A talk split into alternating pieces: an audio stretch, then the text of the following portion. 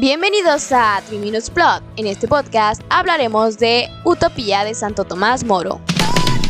Nacido el 7 de febrero de 1478, Tomás Moro es sin duda alguna uno de los personajes más ilustres de finales del siglo XV y comienzos del siglo XVI, desempeñándose como teólogo, pensador, escritor, humanista, jurista, profesor de leyes y Lord Canciller del rey Enrique VIII. Además, Moro era un ferviente católico, por lo cual luchó en contra de la reforma luterana y fue canonizado en 1935 al ser considerado mártir de la Iglesia Católica tras ser decapitado, luego de que se negara a firmar la acta de supremacía que colocaba a Enrique VIII como la cabeza de la iglesia anglicana. Si quieres conocer más detalles del contexto histórico de Tomás Moro, te invito a que veas la película La otra bolena, ya que sin duda alguna fueron los excesos de la monarquía y su viaje a Flandes los que inspiraron el librillo verdaderamente dorado, no menos beneficioso que entretenido, sobre el mejor estado de una república y sobre la nueva isla de Utopía. La obra se divide en una carta y dos libros que fueron escritos en diferente tiempo y lugar. Sin embargo, aquí los presentaremos de forma lógica y no cronológica. La epístola ficticia dirigida a Pedro Ejido, un amigo de Moro, tiene como objetivo introducirnos en la ciudad de Utopía, revelarnos que es una isla inventada de acuerdo a la etimología de los detalles geográficos que nos brinda y dar a conocer los motivos que lo llevaron a retransmitir esta historia que le fue contada a través de Rafael de Itlodeo. Por otro lado, en el primer libro se narra la conversación que entablaron Pedro y Moro con el antiguo compañero de viajes de Vespucio, Rafael. En esta parte se hace una crítica social a los oligopolios, a los impuestos grabados por el rey, a la cadena perpetua para los ladrones y a la propiedad privada. Todo esto como fuente de miseria para el pueblo.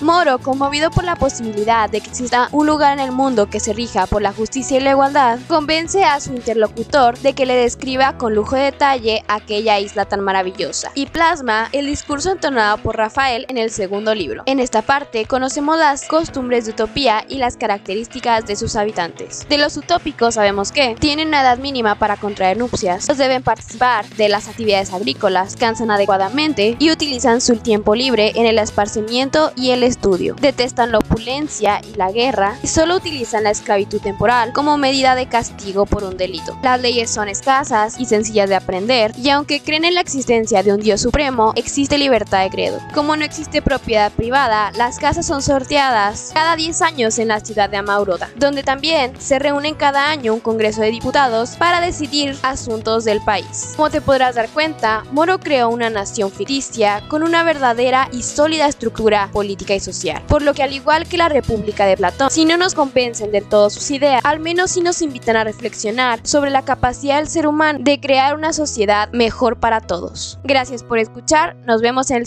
siguiente episodio.